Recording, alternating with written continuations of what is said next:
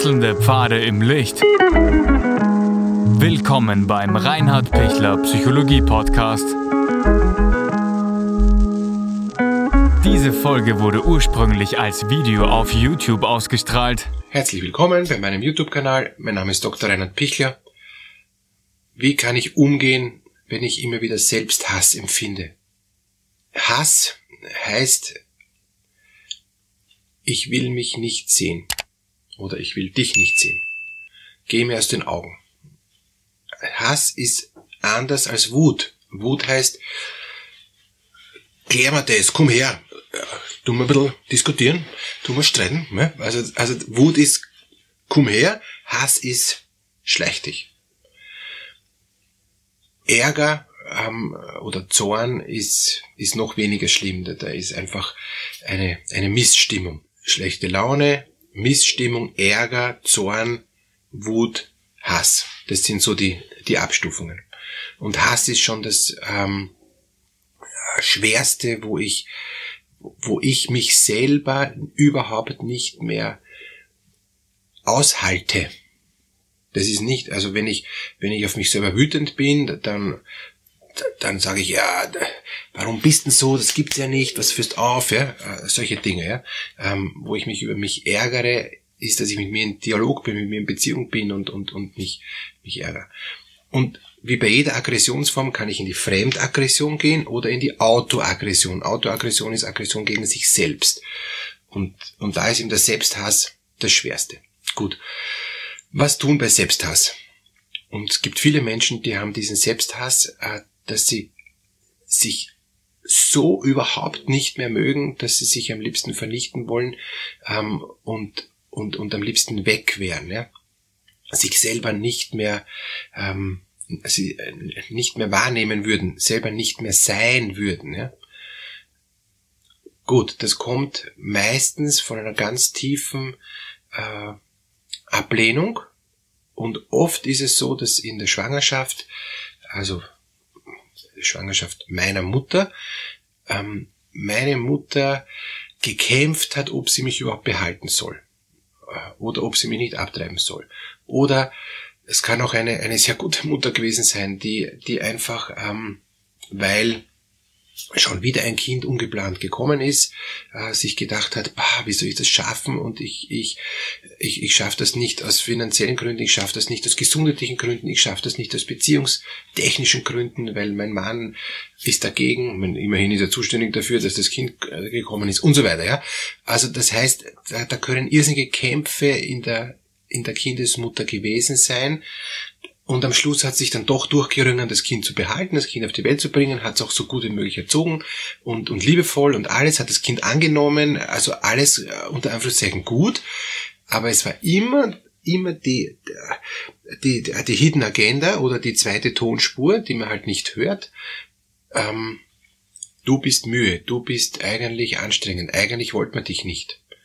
Sei froh, dass wir dich trotzdem auf die Welt gebracht haben, aber eigentlich wäre es uns lieber gewesen, du wärst nicht entstanden, wärst nicht gezeugt worden, ähm, wärst schon im Mutterleib gestorben, wärst, ähm, hättest dich sonst irgendwie aus dem Staub gemacht, ja. Aber abtreiben wollte man dich nicht und deshalb haben wir dich halt doch auf die Welt gebracht. Und, und wenn das so diese, diese Grundstimmung ist, die nicht ausgesprochen ist vielleicht, aber wenn es eine tiefe Grundstimmung ist und Sie spüren das, ja, das könnte bei mir diese Grundstimmung tatsächlich in meiner Familie gewesen sein, dann wird das ein Grund sein, ein Grund, ist nicht der Hauptgrund, aber, aber schon ein gewichtiger Grund, warum Sie manchmal diesen Selbsthass so tief verspüren.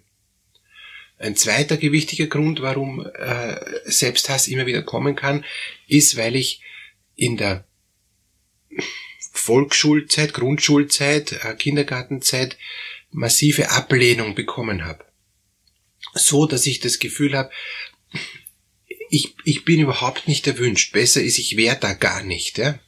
Und, und, und wenn ich dann nach Hause komme und, und zu Hause zwar in Ruhe sein kann, aber eigentlich nicht, ähm, nicht geliebt worden bin, sondern ich habe hier einfach nur ganz normal sein dürfen. Also ich habe schon einen Platz gehabt zu Hause, aber in der, in der Grundschule, Volksschule, Kindergarten war ich nicht äh, gewünscht.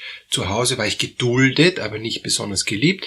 Dann kommt auch so ein Selbsthass. Und wenn Sie jetzt denken, eigentlich äh, bin ich schon gar nicht so äh, von den Eltern ersehnt gewesen und, und, und eigentlich eher so, dass sie gesagt haben, okay, nehmen wir halt das Kind auch noch, aber jetzt müssen wir dann wirklich aufpassen, weil so geht's nicht weiter. Und, und dann habe ich auch noch die Ablehnungserfahrungen in den ersten acht Lebensjahren, acht bis zehn Lebensjahren, ja, dann, dann ist es perfekt. Und dann komme ich noch in die Pubertät, habe dann noch lauter Pickel, ähm, bin dann nicht so selbstbewusst und, und habe dann nicht so die Möglichkeit, äh, gleich gut äh, mich zu präsentieren und, und werde dadurch schon wieder ähm, auf die Seite geschoben oder sogar gehänselt oder sogar innerlich abgelehnt. Ja, dann habe ich das dritte Mal äh, brutale ähm, draufgekriegt und, und, und dann ist der Selbsthass im Erwachsenenalter perfekt. Dann entwickeln sich die ganzen Süchte, dann entwickeln sich Essstörungen, dann entwickeln sich diese ganzen ähm, Ablehnungen gegen mich selber. Ich, ich, ich habe äh, Klienten, die die essen sich auf 150, 170 Kilo an, dann nehmen sie wieder ab auf 100 Kilo ständig dieses äh, Hin und Her. Na warum? Weil sie, weil sie überhaupt nicht sich annehmen können, wie sie sind, weil sie das Gefühl haben, es ist eh wurscht, was ich mache, ich bin eh nie in Ordnung. Wenn ich dünn bin, bin ich nicht in Ordnung, wenn ich dick bin, bin ich nicht in Ordnung, wenn ich erfolgreich bin, bin ich nicht in Ordnung und wenn ich arbeitslos bin, bin ich auch nicht in Ordnung. Also es, es hilft eh nix. Wie komme ich jetzt raus aus, aus dieser ähm, Dilemmasituation? Alles, was ich tue, ist eh falsch. Erstens, ich muss wissen, woher es kommt. Das ist eine Hilfe. Ich muss es nicht um jeden Preis wissen, aber es ist ganz hilfreich, wenn ich es weiß. Und wenn ich mich dann da dagegen entscheiden kann. Also wenn, wenn ich weiß, es kommt daher, dass meine Eltern mich eigentlich nicht wollten, dann kann ich sagen, ich sage aber jetzt ja zu mir, es ist okay, dass ich da bin und, und ich habe ihm überlebt. Also es wird einen Sinn haben, warum ich da bin. Ich bin jetzt da, ich bin gesund, ich bin ähm, in, in der Welt und, und daher sage ich zu mir ja, auch wenn die anderen nicht zu mir gesagt haben. Für, für religiöse Menschen ist es noch eine große Hilfe, wenn, wenn sie sagen können, der Schöpfer hat mich gewollt und, und, und ich, ich habe bisher alles überlebt, also kann ich allein deshalb schon Ja sagen. Ich habe eine eine Patientin, die eben, eben sehr religiös ist, die katastrophale Dinge miterlebt hat in der Schwangerschaft und in den, in den ersten drei Lebensjahren. Die war die ersten drei Lebensjahre fast nur im Spital, ähm, am Anfang im Inkubator, also im Brutkasten. Ähm, die Mutter hat das Kind eh schon aufgegeben, hat sich gedacht, es wird eh sicher sterben und äh, hat, glaube ich, 18 Operationen gehabt, also unvorstellbar, was, was dieses kleine, kleine Kind alles erlebt hat, ja. Ähm, ohne Liebe aufgewachsen, ohne Zuwendung, ohne Nähe, ohne Herzlichkeit. Ähm, die Wärmelampe war die einzige Wärme, die es gekriegt hat über Jahre, ja.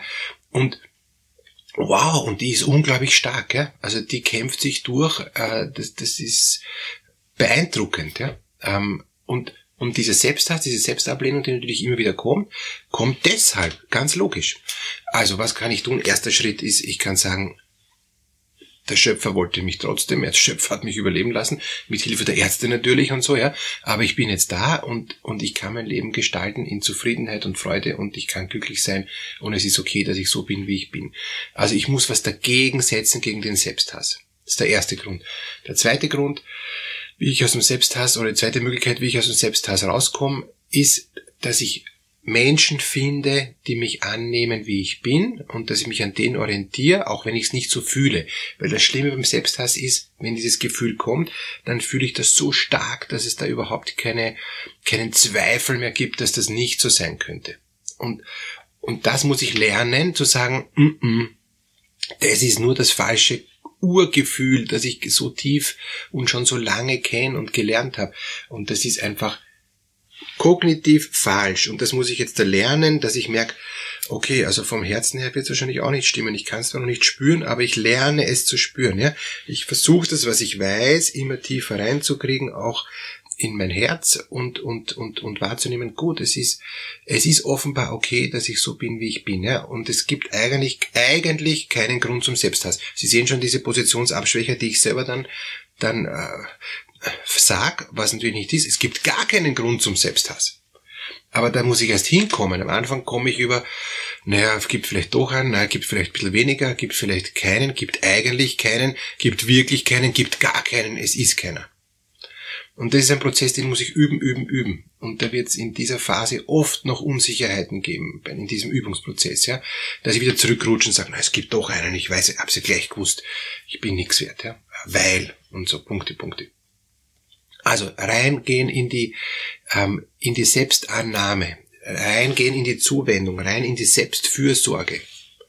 Und Selbstfürsorge heißt, jetzt bin ich da und jetzt schaue ich auf mich also da gibt's keinen Grund, nicht auf mich zu schauen, auch wenn ich manchmal was fühle, was ganz gegen mich ist. Aber es ist okay, so wie es ist, rein in, in, in die tiefe Innerlichkeit. Und da kann ich Sie gern unterstützen, da kann ich gern mit Ihnen einen, einen Weg gehen, kann ich Sie gern begleiten. Unten in der Videobeschreibung können Sie mit mir Kontakt aufnehmen. Gibt es den Link dazu für ein kostenloses, kurzes Erstgespräch und, und dann bin ich gern bereit, Sie zu begleiten wir finden auf jeden Fall eine Lösung, wie wir das dann auch finanziell machen, damit Sie sich's leisten können. Alles Gute für Sie.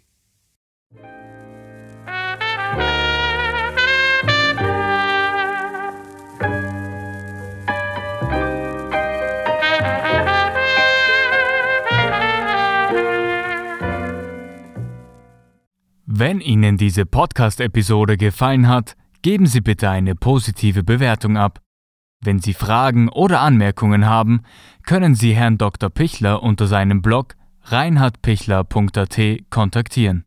Vielen Dank fürs Zuhören und bis zur nächsten Folge.